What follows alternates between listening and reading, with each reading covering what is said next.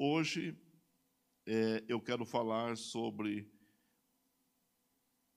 esse tema. O crente deve conservar-se cheio do Espírito Santo. O que, que acontece, irmãos? Nós, às vezes, nos preocupamos mais com as questões dos dons, nos preocupamos mais com a, o poder, não é?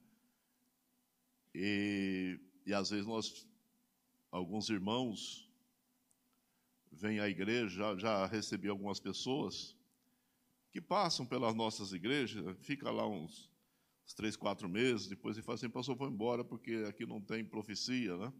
Ele quer que tenha uma todo dia, em todo culto, e, e especialmente para ele, né?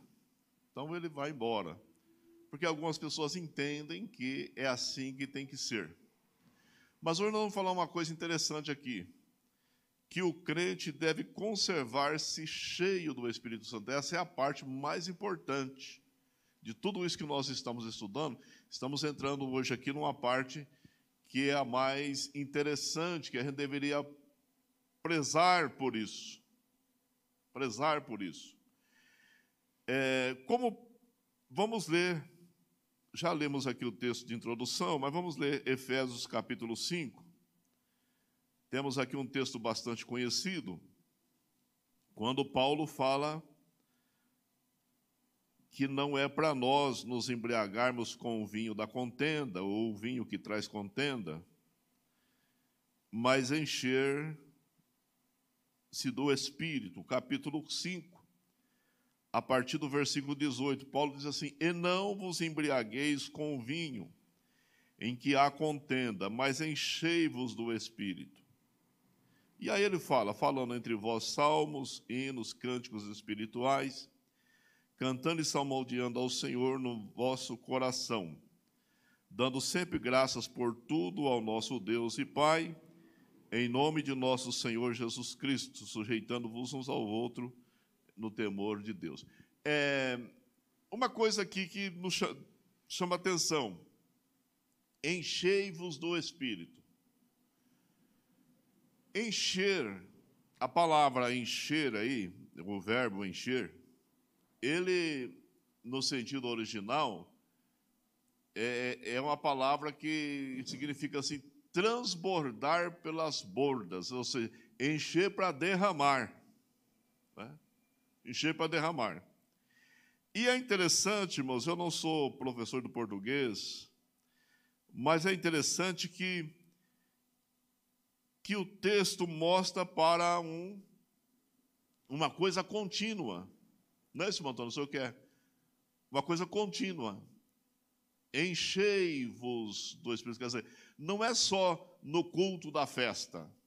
Porque às vezes a pessoa vem numa festa e nessa festa aqui ele se transborda, né? ele corre, ele é, sente muito poder, é, enfim, tal. Mas saindo daqui, ele se esvazia de tudo aquilo que ele estava demonstrando aqui e não tem mais aquele mesmo poder, aquela mesma graça, aquela mesma atitude.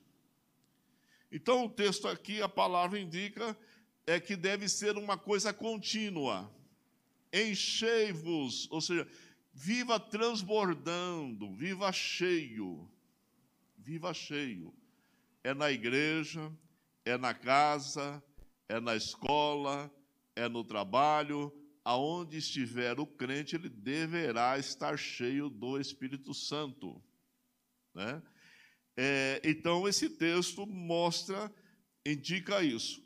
Colossenses 3 e 16 também é uma palavra do apóstolo Paulo à igreja de Colossos, e aí ele disse o seguinte aqui nesse texto, assim: A palavra de Cristo habite em vós abundantemente, em toda a sabedoria, ensinando-vos e admoestando-vos uns aos outros, com salmos, hinos, cânticos espirituais, cantando ao Senhor com graça em vosso coração.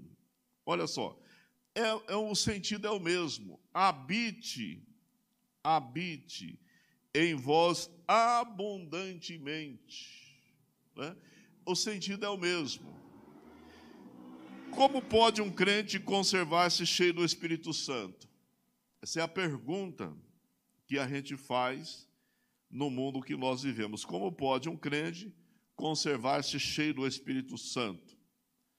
Porque, irmãos, o batismo com o Espírito Santo não é um fim em si. O crente precisa mais, ele precisa estar cheio do Espírito Santo, como nós vimos aqui, de forma constante. Eu coloquei aqui três elementos necessários.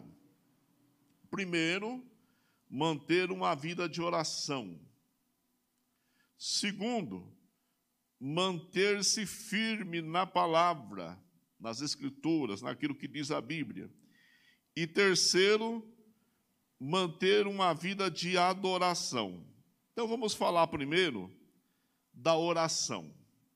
Eu li de um pastor, ele escreveu em um dos seus sermões o seguinte: a vida espiritual é semelhante a um barco navegando contra a maré. Precisa remar sem parar. Quem conhece essa linguagem, quem sabe de barco, sabe que, é, principalmente numa correnteza, é, um barco sem é, que o, a pessoa que esteja nele seja um bom remador, ele vai se perder. Né? Vai girar, vai rodar e ele, se tiver sorte de ir para as margens do rio, tudo bem, mas se não tiver, ele vai se perder é, para algum lugar muito estranho. Pode ser que até a pessoa venha morrer por não ter é, condições de controlar esse barco. Então, uma pessoa num barco precisa remar sem parar. O dia a dia do crente, irmãos, ele é desgastante. Desgastante. A gente encontra, irmão Miro, de tudo nessa vida. Né? E nem tudo coisa agradável. Se fosse só agradável, a gente ficava só cantando os hinos da harpa, algum hino que a gente gosta, né? gosta mais, e tudo bem. Mas acontece que a gente vai encontrar na vida, né, nesse, é, nessa caminhada, muitas coisas que a gente não gosta. Irmãos, e existe mais maldade no mundo do que bondade. É? O mundo é, mais, é composto de maioria de maldade e menos bondade. Então, isso significa que é, não tem um dia que você não tenha um dissabor na vida, que alguma coisa é, ruim não vai aparecer no seu caminho. Não tem um dia. Não tem um dia. Então, é desgastante a vida do crente. A, a vida cheia do Espírito Santo, ela só será mantida na prática da oração e leitura bíblica, na parte da oração. Assim, assim, irmãos, como o nosso corpo precisa de alimentos e água para manter vivo, a vida espiritual precisa de oração, porque a oração é o oxigênio da alma.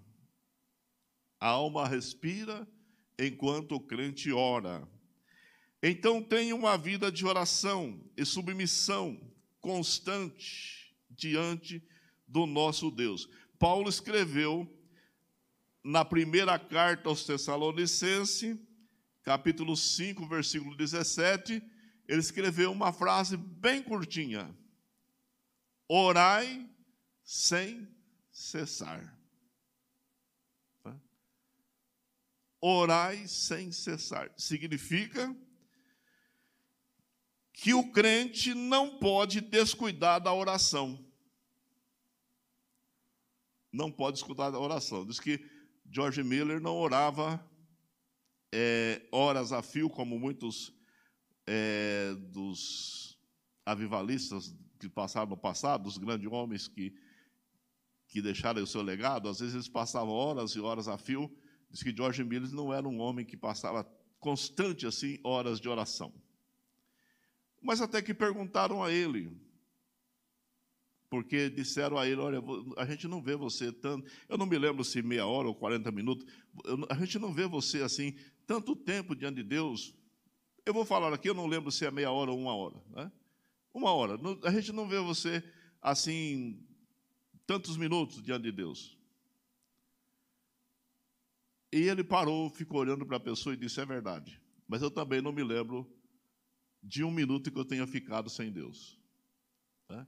Então, é, orar e sem cessar não significa que o irmão tem que fazer é, e ficar lá no, no, monte, lá no seu quarto, é, é, só orando.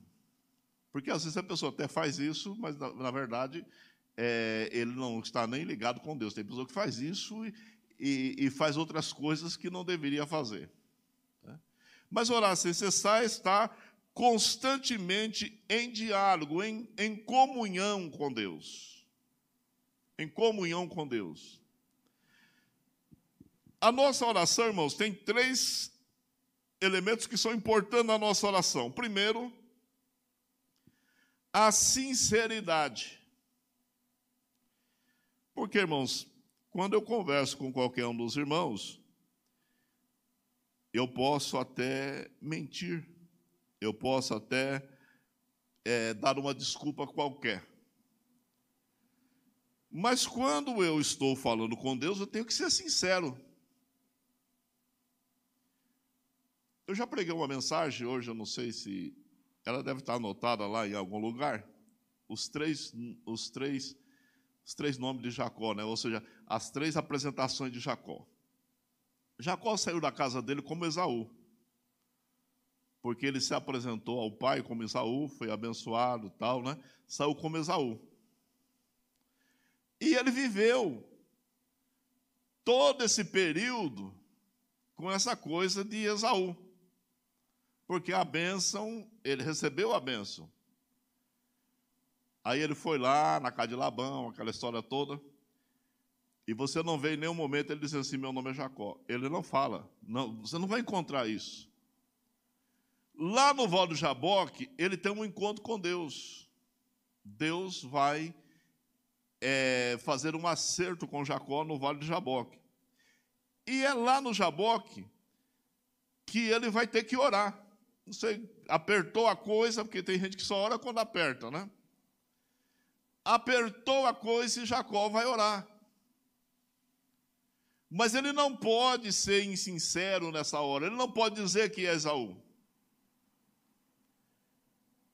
E ele não pode dizer que é outra pessoa, porque a pessoa com quem ele está falando é Deus. É Deus. E é, e é perguntado a ele: qual é o seu nome? Como é que você se chama? Quem é você? Porque o nome Jacó tem alguns significados que não são muito bons, né? Vou falar, não, eu não vou colocar o nome do meu filho de Jacó, que alguns chamam Jacó, às vezes a mãe não sabia o significado, mas coloca Tiago, que é o mesmo nome, né? Tiago é o mesmo nome é, do, do, lá no Novo Testamento. Bom, mas tudo bem. É, então, aí coloca. Qual é o seu nome? E ele vai dizer que se chama Jacó. Por que ele disse isso? Porque ele está diante de Deus. Então precisamos, na nossa oração, dizer a Deus quem nós somos. Não dá para enganar a Deus. Não dá para enganar a Deus. Capítulo 10 de Hebreus, versículo 22. Cheguemos-nos com verdadeiro coração, ou com sinceridade, com inteira certeza de fé, tendo o coração purificado da má consciência e o corpo lavado com água limpa. Então a oração tem que ser com sinceridade. Nós temos que ser sinceros ao nosso Deus. Né? Se eu não sou, não sou. Se sou, tem que dizer que sou. Então, diante de Deus, nós temos que orar com sinceridade. Terceiro elemento aí da oração é a fé. Segundo, né? Segundo, é a fé. Primeiro, a sinceridade. segundo a fé. A Bíblia diz que sem fé é impossível agradar a Deus, não diz? E como é que eu posso orar sem fé? Quando eu, eu posso até pro, protocolar alguns pedidos, como algumas pessoas às vezes fazem, e às vezes nós também fazemos, né? alguns pedidos são protocolados, não é oração, a gente vai lá faz, uma, faz um protocolo, estamos diante de uma plateia, aí é pedido para orar, irmão pega o microfone e faz aquela oração, amigo, bonita, né? Eu admiro quem, quem tem essa autoridade na oração. Eu estava sentado ali naquele canto um dia e estava tendo culto aqui, e aí fomos orar. E nós temos uma irmã aqui na igreja, não vou dizer o nome, mas nós temos uma irmã aqui na igreja. Irmão, eu não diria que é o dom da oração, que parece que não tem esse dom na igreja, mas como ora bonito, né? como consegue palavras. É, oramos uns 40 minutos e aquela irmã e orou assim desenroladamente, muito bem. Coisa bonita a gente vê a pessoa fazer isso. Mas às vezes tem, tem aquela pessoa que ele faz um protocolo, excelentíssimo Jeová, né? É, e fala algumas palavras em hebraico e grega. Eu já, já vi essas orações. Né? Mas sem fé. Sem fé é impossível agradar a Deus. Aqui no capítulo 7 de Mateus, versículo 7. Cuidado com o hino que a gente canta, pedir, pedir, dá-se-vos-á, né? O hino nos induz ao erro aqui. Pedi, não tem o outro pedir. Pedi e dar-se-vos-á. Buscai e encontrarei. Batei e abrir-se-vos-á. O versículo 8. Porque aquele que pede, recebe. E o que busca, encontra. E o que bate, se abre. Então, o que nós precisamos na oração? Fé. Queremos manter uma vida cheia do Espírito Santo. Como é que tem que ser isso? Através da oração. Como é que tem, essa, como é que tem, como tem que ser essa oração? Com sinceridade. Segundo, com fé. Terceiro, sem impedimentos. A oração precisa ser sem impedimento. Mas pastor, tem alguma coisa que impede a minha oração, que impede a oração? Tem. A Bíblia fala que tem e eu coloquei aqui três elementos que impedem a oração. O primeiro dele são os pecados encobertos. Êxodo capítulo 2 e versículo 12.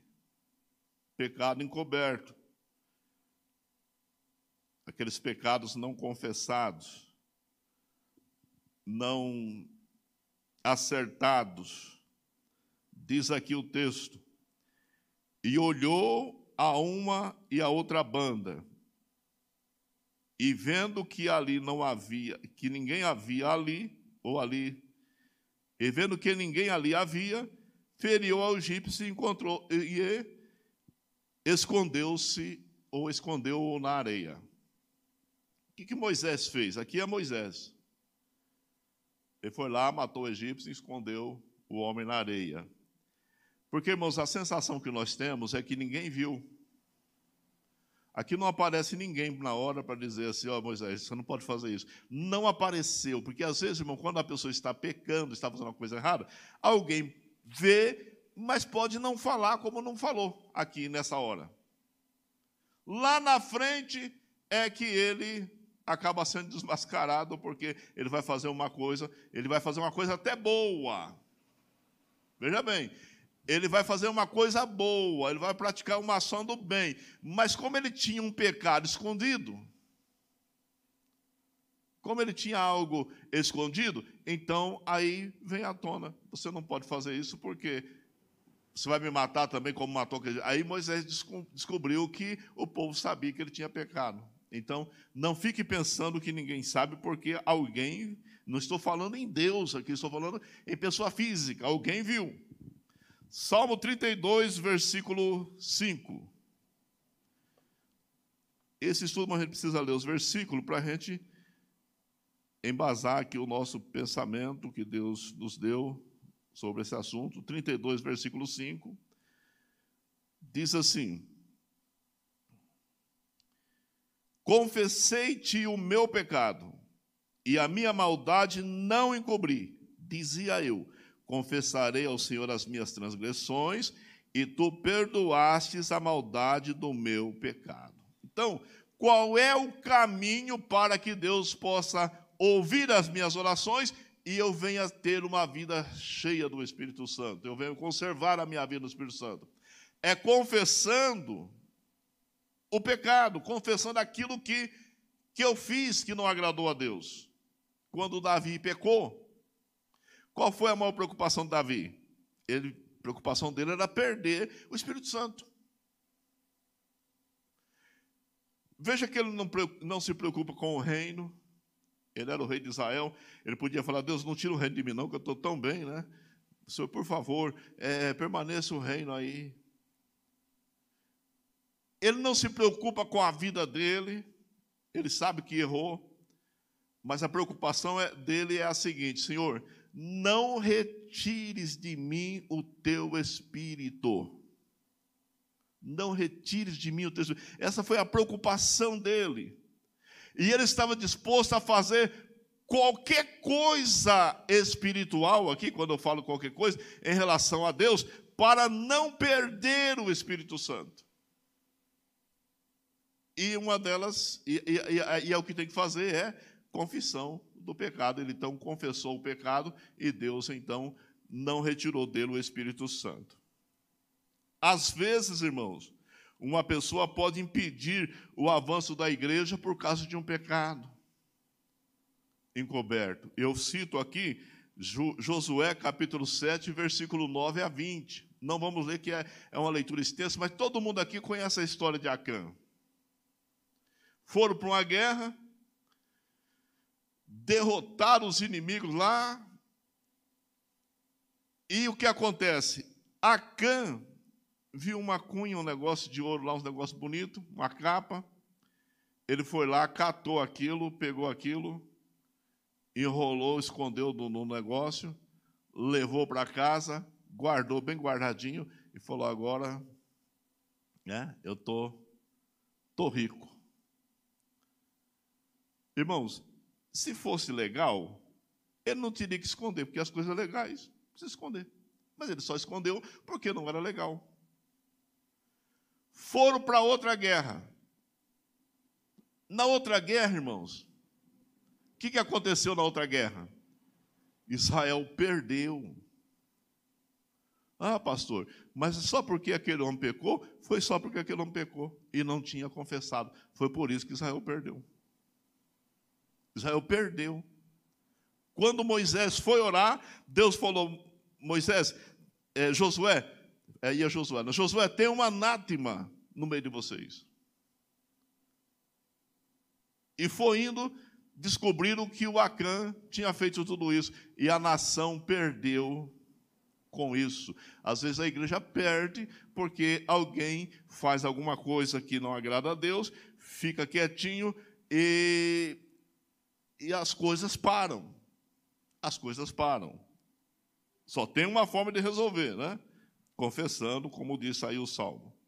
A segunda coisa, discórdia familiares. 1 Pedro 3, 1 de Pedro, né? De Pedro. Essas coisas aí, irmãos, a gente tem que, que vigiar, que as pessoas ficam vendo lá, né? A, a, a Timóteo está certo, mas a, aí quando é Pedro é uma carta para a igreja de Pedro, né?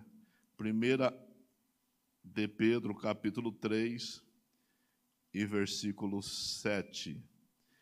Texto bastante conhecido de todos nós, mas nós vamos fazer a leitura novamente e vamos analisar aqui é, o que faz é, uma oração ser impedida diante de Deus.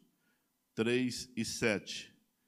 Diz assim: Igualmente, vós maridos, coabitai com ela em entendimento, dando honra à mulher, como vaso mais fraco, como sendo vós os seus co-herdeiros, da graça da vida, para que não sejam impedidas as vossas orações.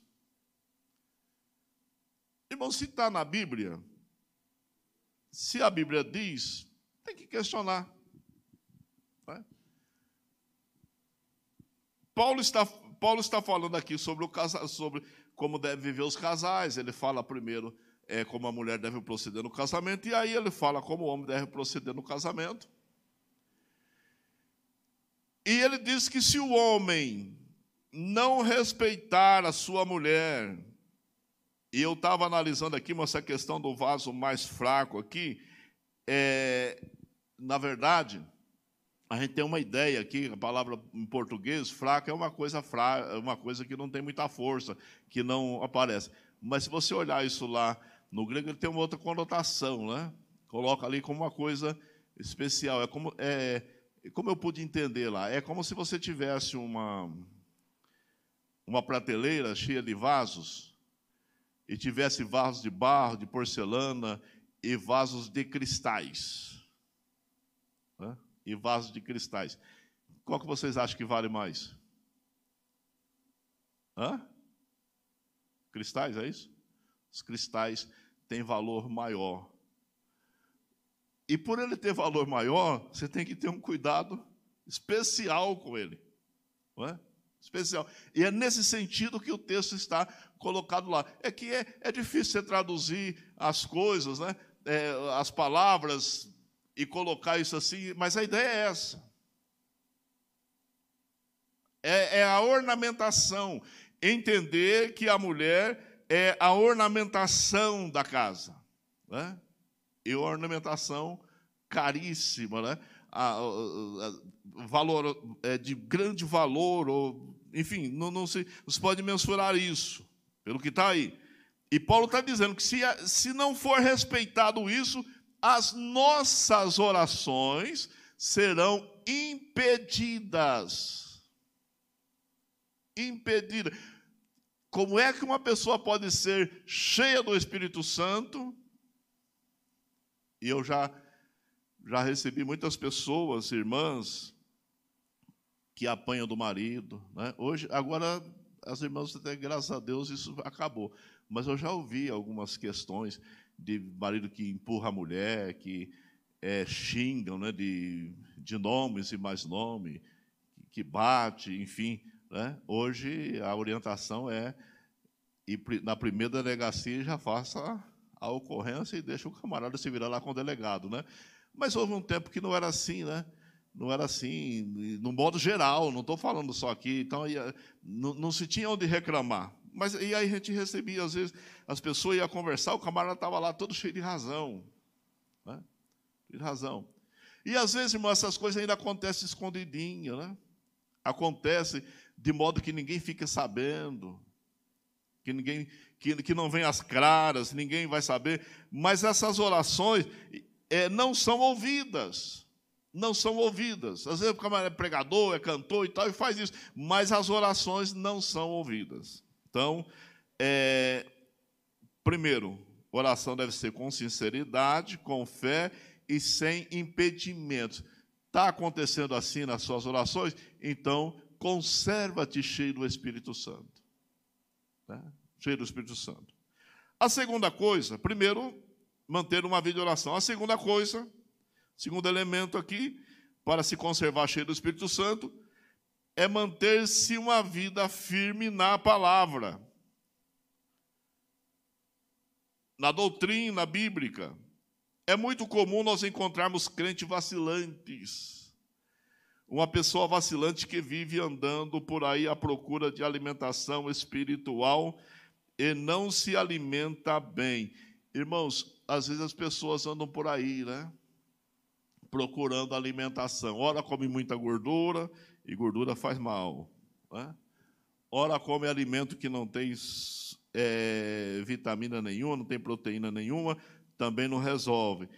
É, irmãos, nós procuramos aqui, os irmãos que têm pregado aqui, é, os irmãos da escola dominical, nós procuramos é, trazer uma, uma alimentação sadia para a igreja. A Bíblia, nós estamos lendo a Bíblia, isso aqui que se faz, isso aqui que nós fazemos.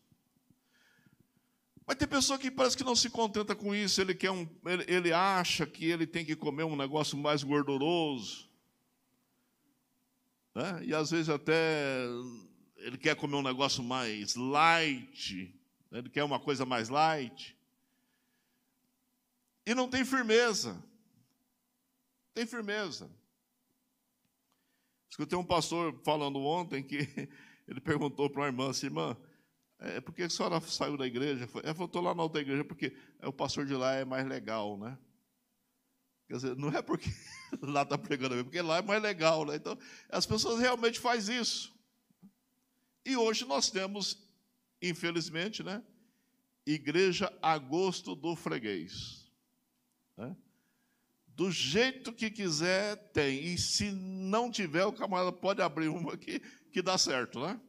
Fica aí lá e a mulher, e alguém que acredita nele, pode abrir o que dá certo. Irmão, não é assim que nós seremos cheios do Espírito Santo. Seremos cheios do Espírito Santo quando tivermos firmeza na palavra de Deus. Colossenses, vamos voltar a ler Colossenses 3,16, nós já lemos que a palavra de Cristo habite em vós abundantemente, em toda sabedoria, ensinando-vos e admoestando-vos uns aos outros, com salmos, hinos e cânticos espirituais, cantando ao Senhor com graça em vosso coração. Então, veja bem, alimentação tem que ser sadia, alimentação espiritual. Vamos lá. O crente precisa de firmeza para conservar-se no lugar da bênção. Qual é o lugar da bênção? Vamos ler a Bíblia. Gênesis capítulo 15. Abra sua Bíblia aí e vamos dar uma olhadinha nesse capítulo 15, depois do capítulo 13. Eu coloquei aqui dois versículos que está em Gênesis 15 para que a gente possa analisar isso aqui da melhor maneira possível, né? Capítulo 15 e versículo 5 diz assim: Então o levou fora e disse: Olhe agora para os céus e conta as estrelas, e o, se as pode contar e disse-lhe: Assim será a tua descendência. A primeira coisa, irmão, para se ter firmeza, o crente precisa estar olhando para o céu. Né? Olhando para o céu. Porque é de lá que vem a bênção de Deus para a nossa vida. E a Bíblia nos leva a olhar para o céu. Né? A olhar para o céu. É de lá que vem a bênção para a nossa vida capítulo 13 e versículo 14 de Gênesis. Voltamos aí um pouquinho. Diz assim: E disse o Senhor a Abrão, depois que Ló se apartou dele: Levanta agora os teus olhos e olha desde o lugar onde estás para a banda do norte, do sul e do oriente e do ocidente Versículo 15: Porque toda esta terra que vês te hei de dar a ti, a tua semente para sempre. Irmãos, geralmente nós temos o costume de desprezar o lugar que nós estamos. A gente sempre acha que o lugar dali é melhor do que onde nós estamos. Nós somos tendentes a isso.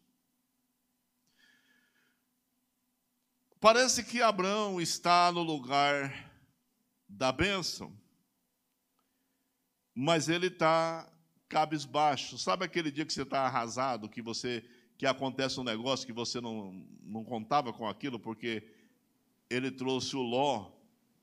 A gente ouve muitas mensagens sobre essa separação, sobre essa viagem de Abraão. Mas quando você lê Flávio José, você entende um pouco melhor isso e vai entender um pouco melhor, e às vezes deixa até de falar algumas coisas que a gente já ouviu. Né? Mas, mas chegou um momento que o Ló, que o acompanhava até então, é, não pôde mais viver com ele. E o Ló se separa, que já era uma coisa ruim para Abraão, uma separação daquela já era uma coisa complicada. Ele tem Ló como um filho.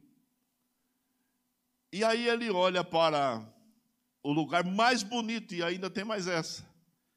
Né?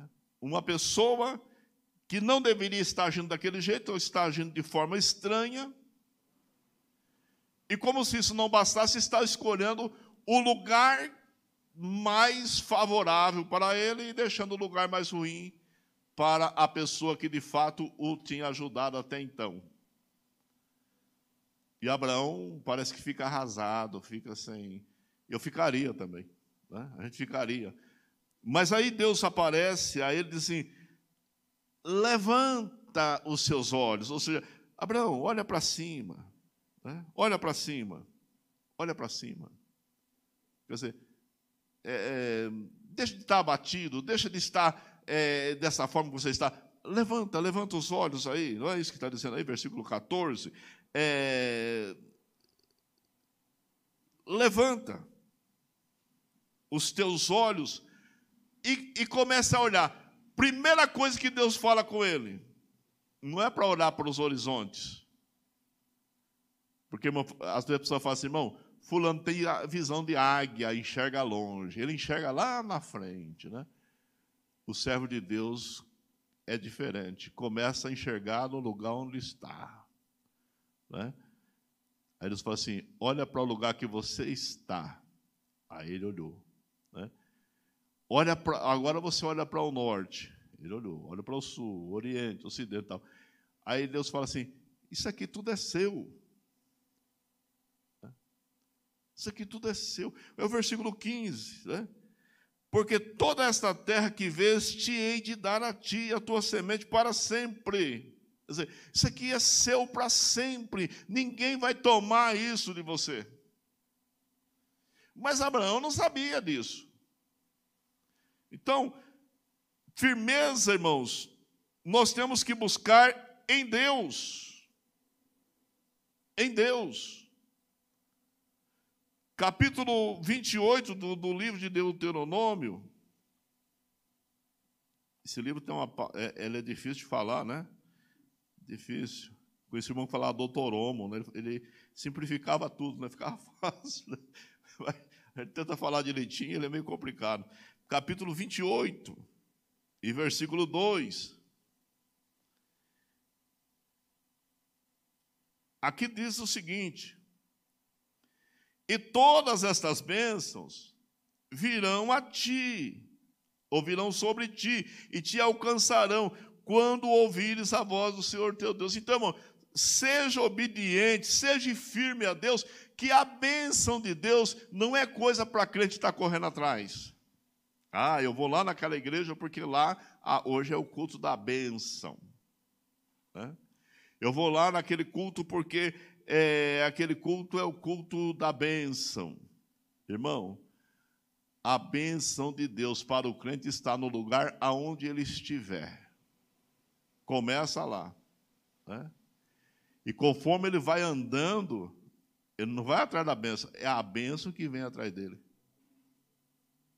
Né? É a bênção que vem atrás dele. Mas tem gente que quer correr atrás da bênção. E fica difícil você correr atrás da bênção. Se você for firme, fiel nas palavras de Deus, é, conservar-se no lugar da bênção, a bênção virá atrás de você. Se você for para a cidade, a bênção te acompanhará. Se você tiver que ir para as fazendas, para os interiores, a bênção te acompanhará. Então, mas depende de firmeza. Né? Você é crente do Espírito Santo, firme nas promessas, nas palavras de Deus. O crente precisa de um coração verdadeiro, inspirado, sincero, inteiramente sobre a dependência de Deus. Como é que eu consigo, como é que eu consigo manter-me firme na palavra? Eu preciso ter um coração verdadeiro, inspirado, sincero, e ser inteiramente dependente de Deus. Irmãos, se nós ficar pensando que, que a nossa força tem, vai resolver alguma coisa, nós não vamos, nós não, além de não resolver nada, não vamos receber nada. Não vamos receber nada. Vamos ler aqui, vamos ler a Bíblia aqui. A Bíblia responde essas questões para nós. Hebreus capítulo 4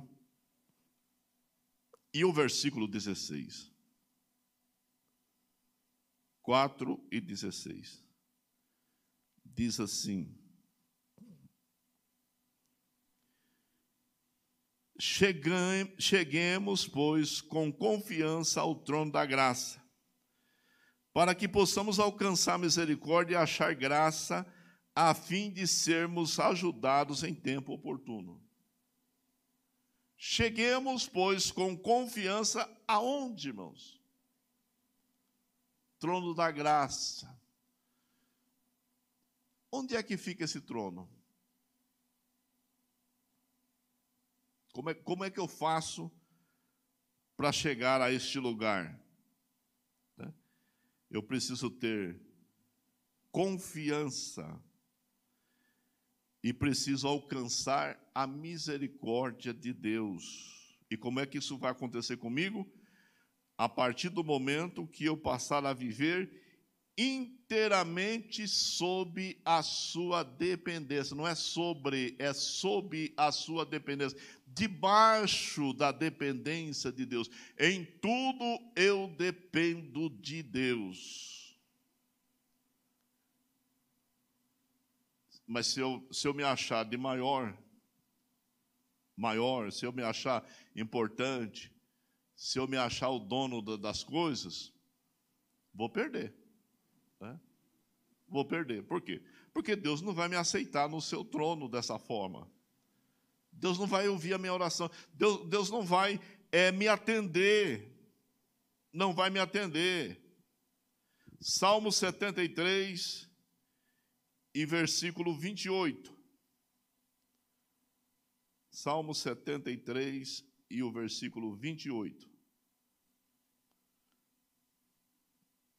diz-nos assim: Mas para mim, o salmista dizendo, bom é aproximar-me de Deus. Bom, todo mundo quer andar com Deus.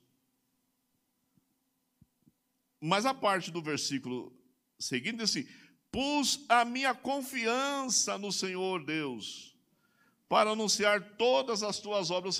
Para que eu me chegue a Deus, eu preciso colocar a minha confiança nele andar sob a sua obediência, debaixo do seu mandato, da sua direção.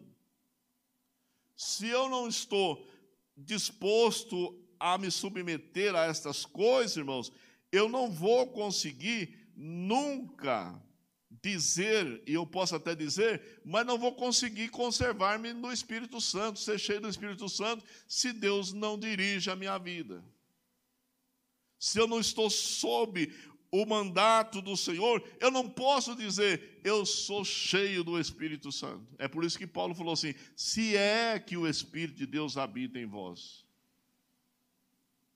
Aqui, Isaías capítulo 29, e o versículo 13, diz assim: Porque o Senhor disse: Pois que este povo se aproxima de mim com a boca e com os lábios, me honra mas o seu coração se afasta para longe de mim, e o seu temor para comigo consiste só em mandamentos de homem em que foi instruído. Cantar, né? Cantar, que às vezes a pessoa vem cantar, e canta, balança, e faz aquela coisa, chora, mas às vezes está fazendo isso só de lábios. Ah, pastor, mas estava chorando. Mas eu já vi gente cantando música do Roberto Carlos chorar. Eu já vi. Né? Já vi gente chorar por, por outras músicas. Eu já vi.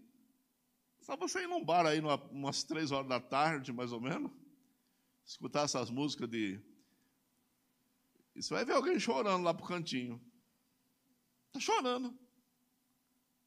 Então não significa que chorar é porque está cheio de Deus. Não significa. Porque diz o texto aí, que nós lemos aqui Isaías, Isaías capítulo 29, versículo 13. Porque o Senhor diz: Pois que este povo se aproxima de mim, até chega perto de Deus. Até chega, porque aproxima, aproxima de mim. E com a boca e os lábios me honra. É, fala que Deus é bom, né? eu louvarei, eu cantarei, enfim, fala que Deus é bom, fala que Deus é maravilhoso, que Deus faz milagre, honra a Deus e tal. Mas o problema, irmãos, está no coração que não é sincero, que não é submisso. Né? Quer ver a pessoa canta bem, toca bem, mas ele tem aquela história: pastor não manda em mim, igreja não manda em mim, eu faço o que eu quero, vou dizer o que eu quero, ando do jeito que eu quero, faço como eu quero. Então, ele, ele até honra a Deus, mas desonra na sinceridade do coração, porque não é reto diante de Deus, não é submisso a Deus, não aceita a Bíblia como via de regra para a sua vida. Ah, não, isso aí foi no Antigo Testamento, tá? Ah, mas isso aí não foi Jesus que falou, foi Paulo. Quer dizer, ele está sempre se esquivando de querer, de, de cumprir o que diz a Bíblia. Por isso, diz o profeta, Deus usando o profeta disse, mas o coração está longe. Ele se aproxima com o corpo, fala de mim, que eu sou bom, que eu sou. prega palavras bonitas, né? cita poesias, é, faz tudo aí, tudo certinho, porque fala de mim. Mas o coração está longe de mim. Irmãos, e aí? Então, não tem como estar cheio do Espírito Santo desta forma.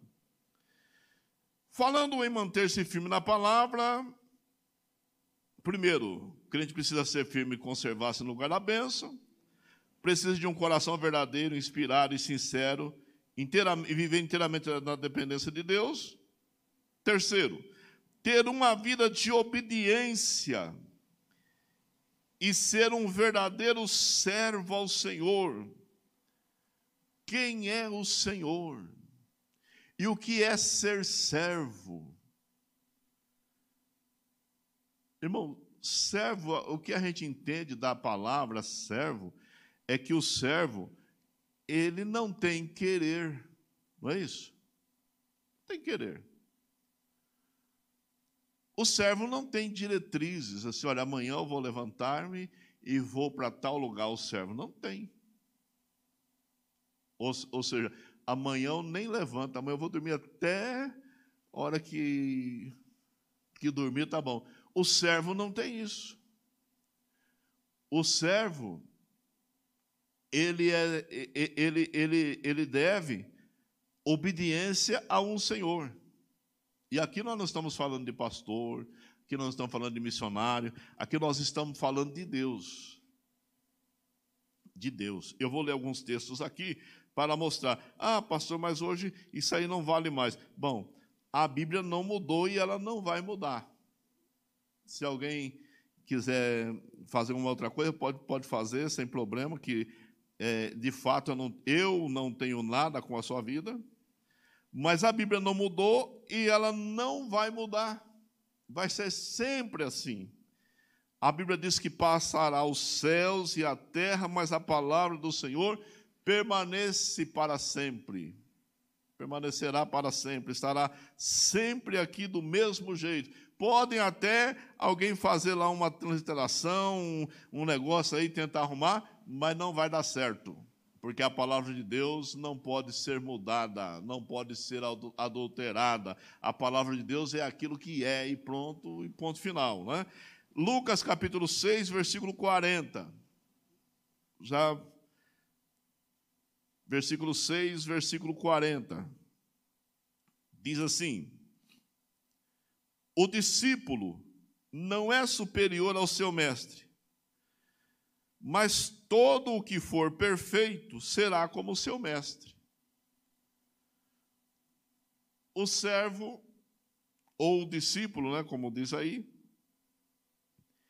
ele não é superior ao seu mestre. Não tem ninguém, irmãos, mais importante do que Jesus na igreja. Nem pastor, nem cantor, nem músico, embora as pessoas hoje às vezes querem se mostrar mais do que Jesus. Tem umas pessoas que, por exemplo, quando ele é convidado para uma festa, ele faz aquele suspense, né? Chegar um pouquinho mais tarde para o povo ficar de olho nele. Será que não vem? Será que vem? Cria uma expectativa. Isso é tentar mostrar que é maior que Deus, porque é, eu, quando cheguei aqui, não é que quando eu cheguei aqui o Senhor já estava, ele veio comigo, né? Ele veio comigo. E já estava porque o, as irmãs estavam aqui fazendo um ensaio aqui na igreja. Então, Deus estava aqui com as irmãs e veio comigo.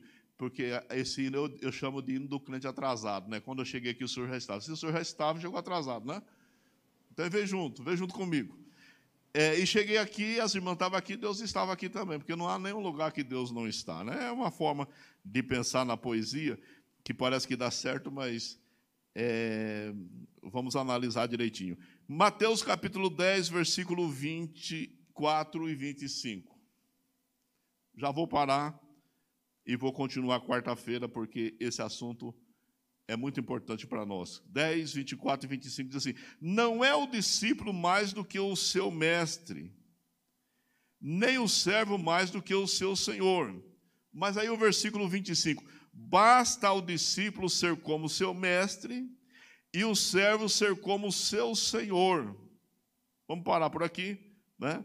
Porque a outra parte Jesus vai falar a respeito do, dos discípulos do, do demônio. Não é o nosso caso aqui, né?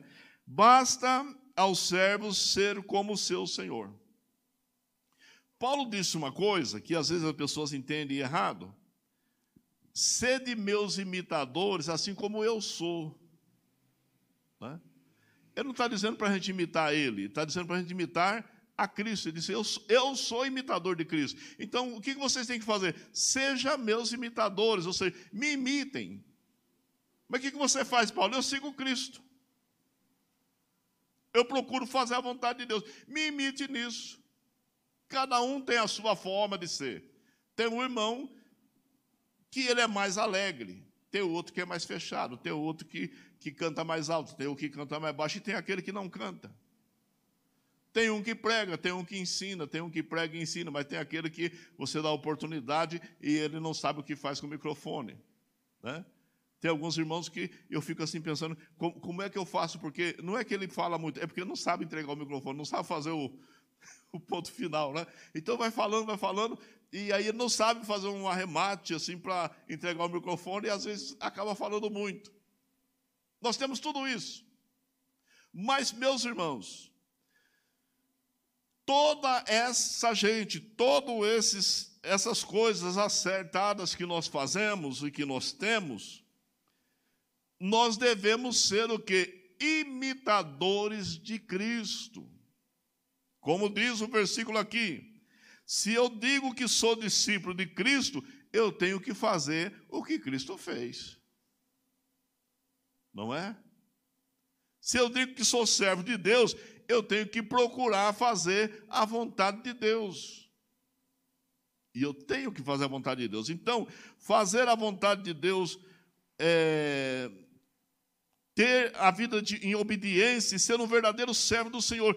Quem é o seu Senhor? Quem é o seu Senhor?